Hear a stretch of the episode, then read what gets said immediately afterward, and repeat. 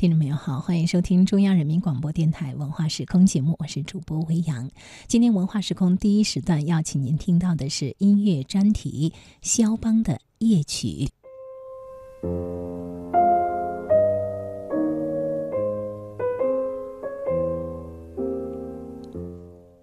听众朋友，您现在耳边听到的钢琴曲是肖邦的第十五首夜曲 F 小调作品第五十五号的第一首。肖邦是音乐史上专写钢琴音乐的极少数的作曲家之一。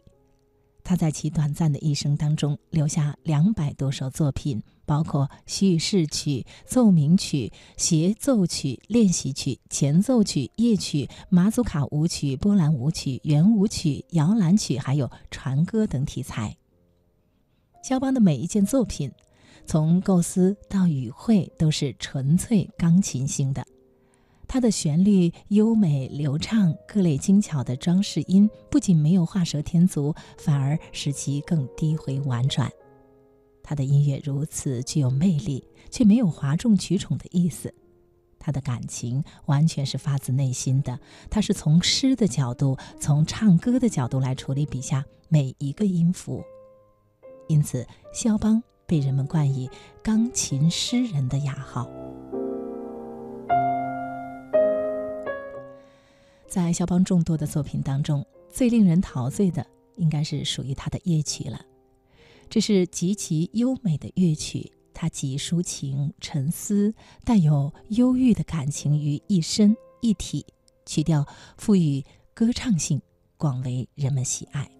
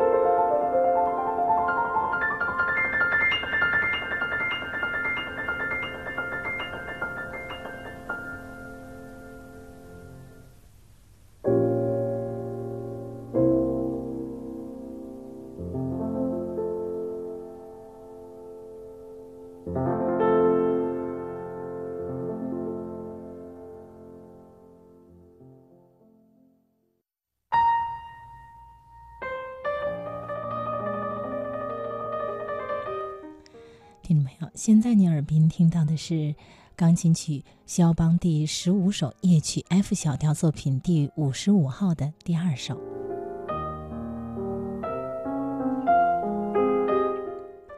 夜曲呢，通常是指描绘夜景，具有安逸还有恬静这样的气质以及沉思默想性格的抒情器乐短曲，在罗马时代有着夜神之意。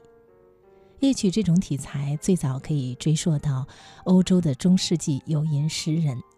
黄昏时分，在屋外或窗下抚琴情歌。最初，夜曲是18世纪流行于欧洲贵族沙龙的一种小型器乐套曲。后来，19世纪初期，爱尔兰作曲家约翰·菲德尔受到18世纪欧洲资产阶级启蒙运动当中伤感主义文艺思潮的影响。赋予了夜曲以新的含义，开创了夜曲的钢琴曲题材。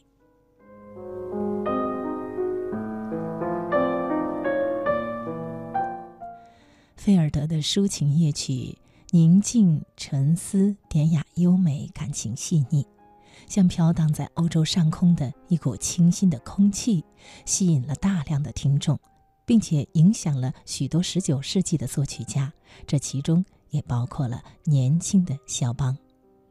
肖邦早期的夜曲是在菲德尔的夜曲的影响之下创造出来的，他继承了菲德尔夜曲的传统，但没有受到菲德尔传统夜曲的束缚。菲德尔的作品多为沙龙小品，气质优雅，内涵不深；肖邦则大大提高了夜曲的艺术价值。在形制上面大大的扩展了规模，赋予其深刻的思想内涵和丰富的意境。在诗一般优雅恬静的氛围当中，融入了热情、华丽、激越的情绪，也融入了戏剧性的气息，使乐曲真正的发展为独具特色的浪漫主义钢琴音乐题材。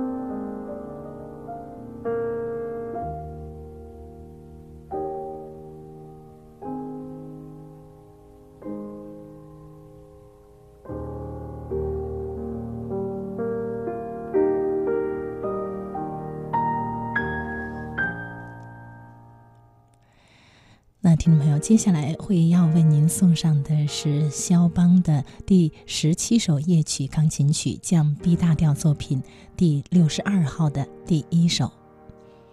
我们知道，肖邦是伟大的波兰音乐家，他生于波兰华沙郊区的热拉佐瓦沃拉，父亲是法国人，母亲呢是波兰人。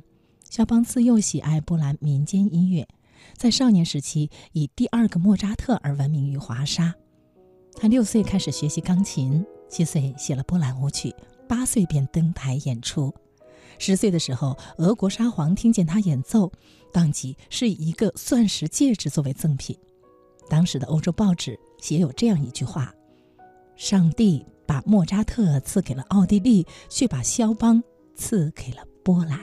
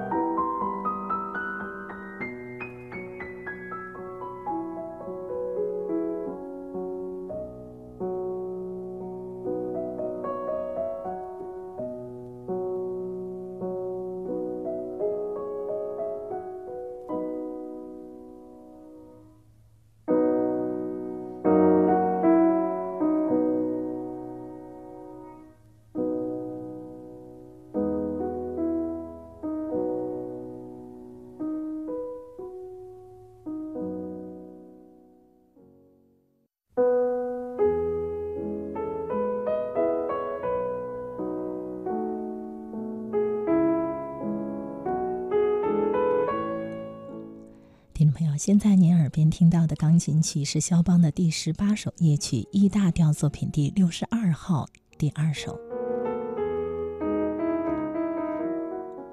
一八二四年，肖邦师从德国音乐家华沙音乐学院的院长埃尔斯纳学习音乐理论。一八二九年，肖邦从华沙音乐学院毕业。当时正值波兰民族解放运动走向高潮的年代。反对外国奴役、争取自由独立的民族斗争，对青年时期的肖邦的思想产生了深刻的影响，培育了他的民族感情和爱国热忱。肖邦不满二十岁，已经成为了华沙公认的钢琴家和作曲家。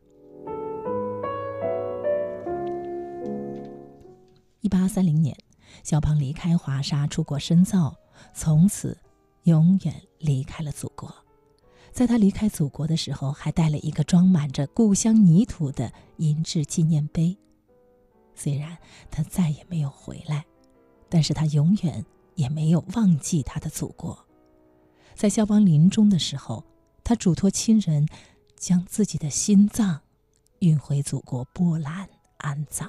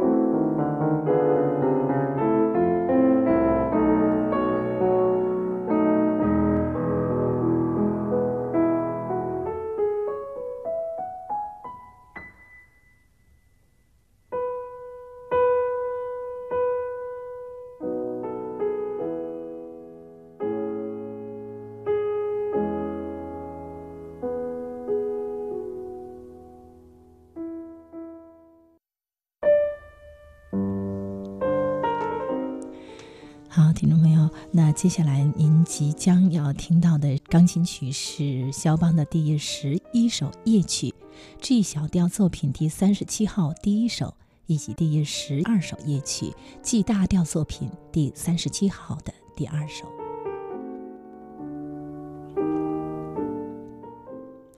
听众朋友，要知道肖邦和女人的关系一直是肖邦研究者们一个世纪以来停不下来的话题。毋容置疑，肖邦生命当中那些女子，都在他的生活当中和生命当中留下了不浅的印记，而且是打开进入肖邦世界音乐世界的一把钥匙。其中，肖邦和乔治桑的爱情是旷世持久的一场马拉松式的爱，长达十年之久。幸福的二人世界。抚慰了远离祖国的肖邦孤独的心，这是他一生当中最稳定的时期。很多重要的作品都写于这些年当中，其中著名的 G 小调夜曲和 C 小调夜曲都是在这一时期创作的。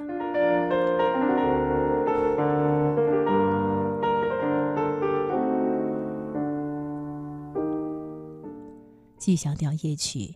犹如潮水般翻涌的冥想，哀愁与孤寂，宛若落叶萧萧的凝思，让人觉得，在春雨绵绵的深夜，看到未归巢的燕子落在枝头，树叶上晶莹的雨珠滚落下一串串清凉的琴音。在他的 G 小调夜曲当中，甚至能听到万籁俱寂之中，从深邃而高远的寺庙当中传来的肃穆。悠扬的圣乐，在天籁之际，在夜色深处，空旷而神秘的回荡着，让人在云淡风轻的境界当中，整个的身心都变得澄净而透明。接下来，让我们一起来静心的聆听肖邦夜曲。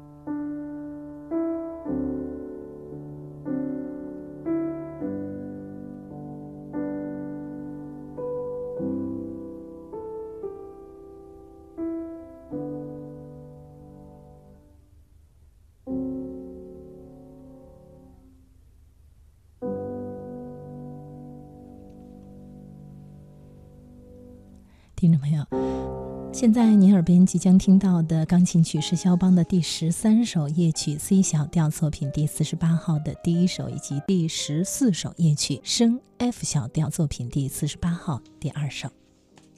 C 小调呢是一首富有戏剧性的作品，反映出肖邦的爱国热忱。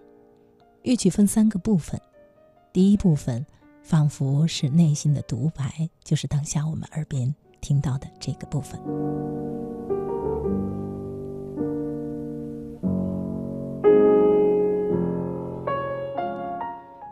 从乐曲声中，我们可以听出悲壮，还有忧愁。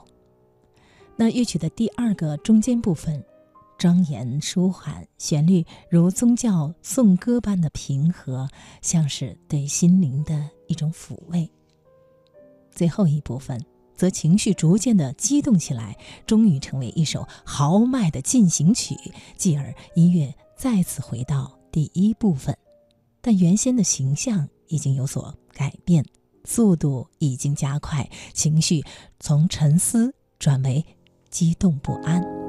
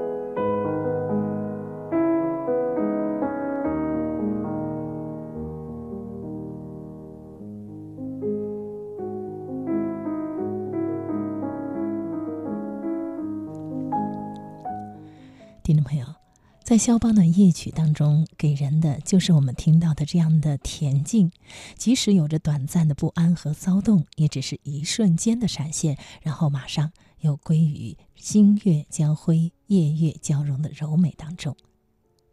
他总是将他忧虑的沉思、抑郁的哀伤、迟触的徘徊、深刻的怀念，一一融进他柔情而明朗的旋律当中。即便是如火的情感，也被他处理的温柔而含蓄，深藏在他那独特的湖水之中。即使是暴风骤雨。也被肖邦用一柄小小的小伞，通通的收敛起来，滴出一只只的雨珠，项链般的童话。如果说肖邦的夜曲是一种境界的话，那便是行到水穷处，坐看云起时。如果说肖邦的夜曲是一幅画的话，那便是明月松间照，清泉。石上流。